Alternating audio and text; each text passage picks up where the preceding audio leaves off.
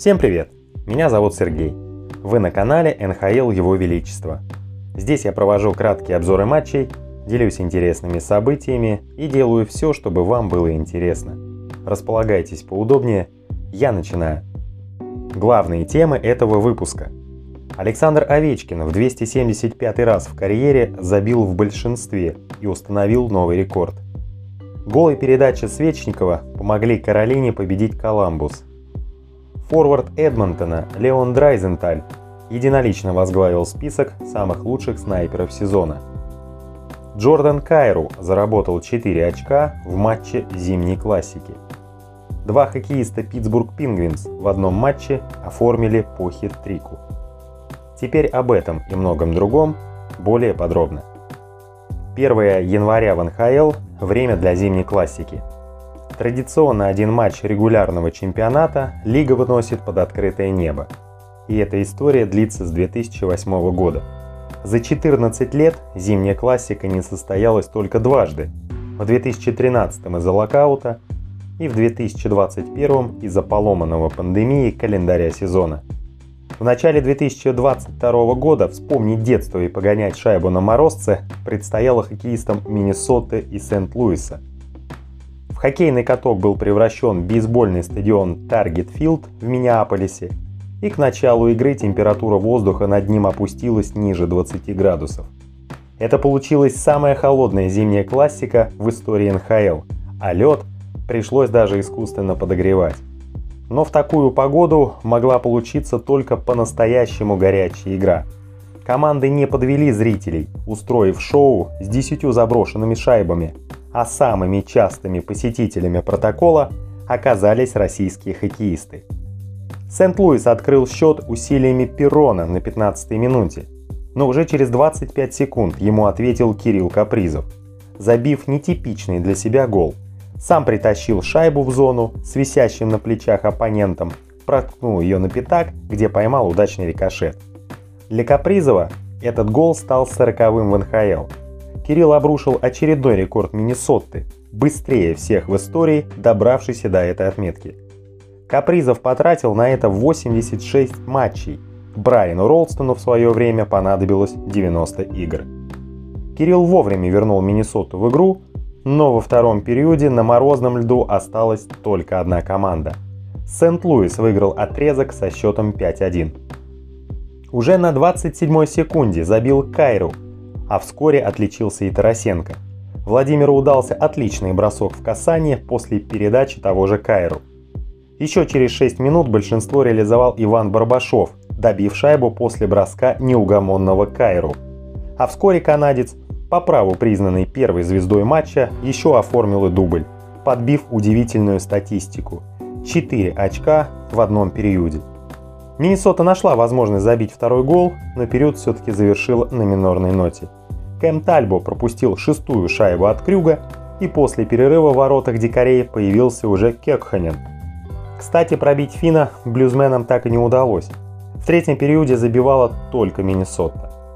Но особой интригой в этом матче все-таки не запахло, хотя Капризов очень старался.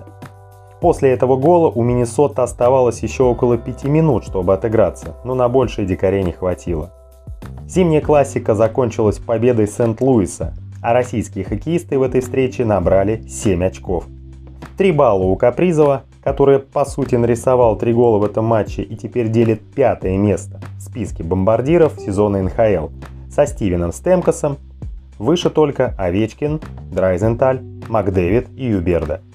Два очка у Барбашова, который после этой игры имеет новый личный рекорд по результативности в сезоне НХЛ. И еще по одному очку набрали Бучневич и Тарасенко. Вашингтон приехал в гости к Детройту, который из-за ковид-протокола не играл почти две недели.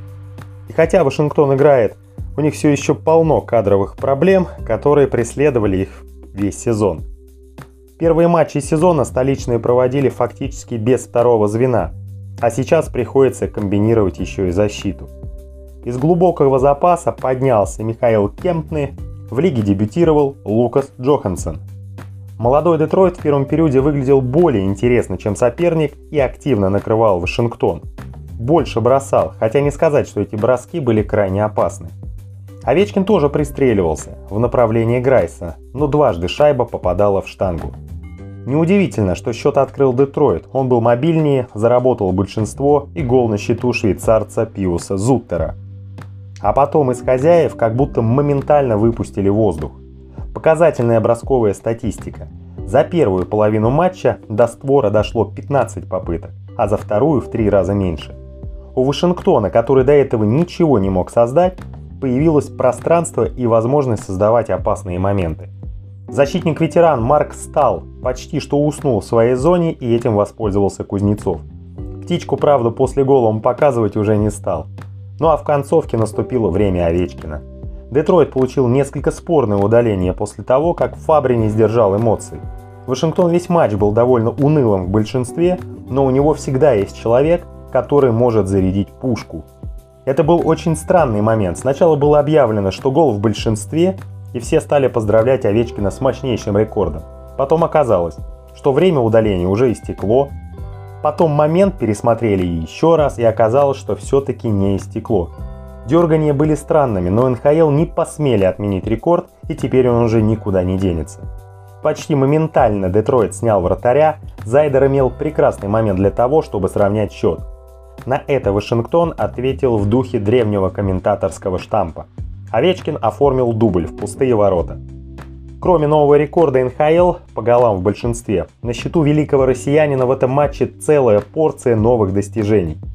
Он вошел в топ-25 бомбардиров всех времен, сократил отставание от Ягра до 12 шайб в исторической гонке снайперов. Вышел на третье место в истории лиги по числу победных шайб. Ну что тут скажешь? Молодчик. Нью-Йорк Рейнджерс приехал в гости к Тампе-Бэй. Основное время закончилось ничьей со счетом 3-3. В составе Тампы шайбы забросили Стивен Стэмкос, Росс Колтон и Кори Перри. У Рейнджерс голами отметились Алексей Лафренье и оформивший матче дубль Баркли Гудроу. Овертайм победителя не выявил, и в серии после матчевых булитов удачливее оказались гости. Победный бросок на счету финского форварда Ники Зибаниджада – Российский голкипер Рейнджерс Игорь Шестеркин смог отразить 25 из 28 бросков по своим воротам. А его одноклубник, российский нападающий Артемий Панарин, записал на свой счет в игре одну результативную передачу. Российский защитник Тампы Михаил Сергачев не отметился во встрече результативными действиями. В следующем матче Тампа Бэй уже на выезде снова сыграет с клубом Нью-Йорк Рейнджерс. Бостон в овертайме переиграл Баффало со счетом 4-3. Автором победной шайбы стал нападающий Чарли Койл. В составе хозяев шайбы забросили Крейг Смит, Ник Фалиньо, Тейлор Холл и Чарли Койл.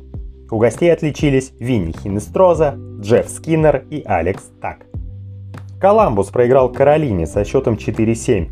На 4 подряд гола хозяев в исполнении Зака Веренски, Адама Боквиста, Густава Нюнквиста и Александра Текске гости ответили семью шайбами Стивена Лоренса, Брейди Джея дважды, Нина Нидерайтера, Итана Бира, Стива Лоуренса, а также россиянина Андрея Свешникова, который поразил в, в пустые шайбу в пустые ворота.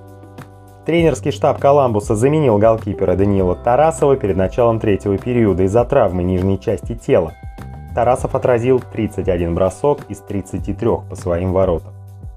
Нэшвилл обыграл Чикаго 6-1. В составе хищников дубль оформил Таннер Жанно. Также голы забили Филипп Форсберг, Райан Джохансон, Ник Казинс и Роман Йоси.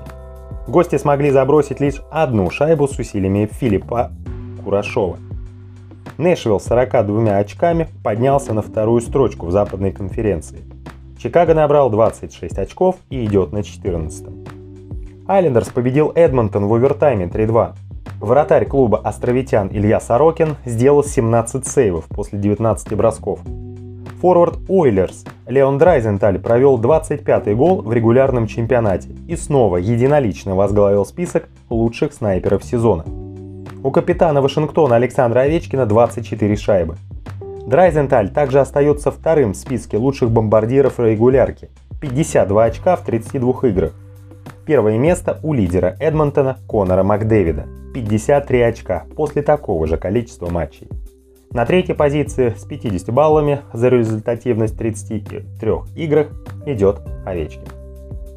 Торонто на своей арене разгромила Оттаву со счетом 6-0. По две шайбы забросили Илья Михеев и Вильям Ньюландер. Еще по разу отличились Джастин Холл и Ти Джей Броди. Михеев оформил первый дубль в НХЛ и был признан третьей звездой матча. Хоккеисты Ванкувера на выезде обыграли Сиэтл со счетом 5-2. Шайбы в составе у победителей забросили Василий Подколзин, Нильс Хегландер, Тайлер Мот, Конор Гарланд и Таннер Пирсон. У гостей отличились, у хозяев отличились Калли Янрок, Улим Борген. Для Крэкен это поражение стало пятым к ряду. Команда с 24 очками располагается на 15 строчке в турнирной таблице Западной конференции. Ванкувер набрал 35 очков и поднялся на 11 место на Западе. Лос-Анджелес дома оказался сильнее Филадельфии 6-3. У гостей отличился российский защитник Иван Проворов. Питтсбург обыграл Сан-Хосе 8-5. Команды уже в первом периоде забросили 7 шайб. 6-1 в пользу пингвинов. Хетрик в составе победителей сделал Эван Родригес и Брайан Раст. Также отличились Джей Гюнцел и Каспер Бьорквист. У гостей первую шайбу забросил российский форвард Александр Барабанов. Кроме него забивали Брент Бернс, Мэтт Ньето, Эрик Карлосон и Логан Кутюр. Барабанов забросил пятую шайбу в текущем сезоне, также на его счету 13 результативных передач.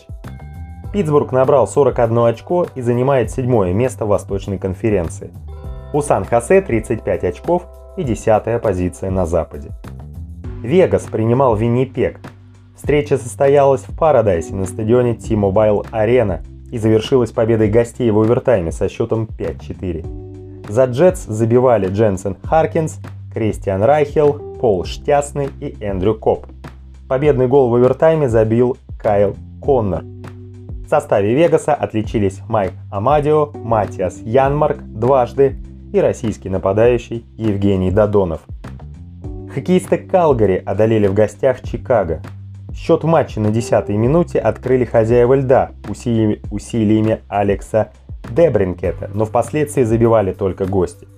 Голы Мэтью Ткачука, Элиса Линдхольма, Тревора Льюиса и Оливера Чулингтона и Джонни Годроу принесли им победу со счетом 5-1. На этом все. Всем спасибо за внимание и до новых встреч.